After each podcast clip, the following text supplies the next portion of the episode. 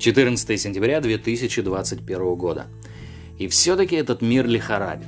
Иногда у меня складывается такое впечатление, что любой человек, напяливший на себя белый халат врача и по какой-то причине оказавшийся на месте терапевта или кого-нибудь еще, старательно делает вид, что точно знает, как оно там все происходит на самом деле.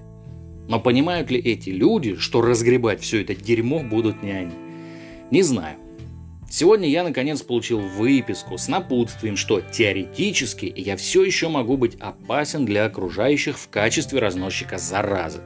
То есть я по-прежнему болен, но это, как говорится, между строк. Температура, к сожалению, так и не ушла, но на это уже никто не обращает внимания.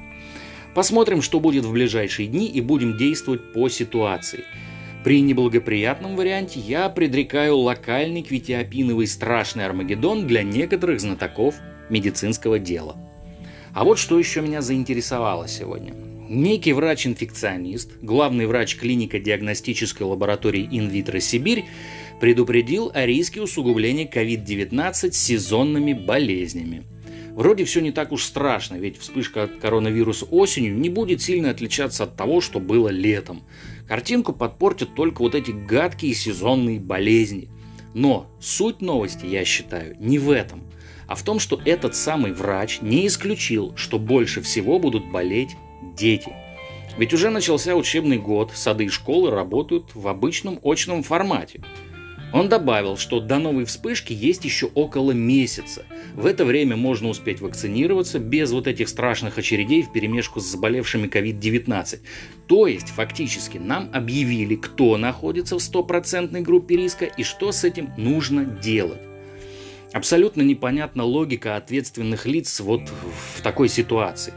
Все говорят об угрозе четвертой волны, дети в группе риска, заставить родителей отдать их на обязательную прививку в большинстве случаев просто невозможно, а из мер противодействия – маски и антисептик. Ну и до кучи насильно нужно вакцинировать учителей, а несогласных изгнать. Но ведь новость именно о риске усугубления сезонными заболеваниями, так? Так. И вот вам еще один уважаемый международный медицинский журнал опубликовал данные о бесполезности массовой ревакцинации от COVID-19.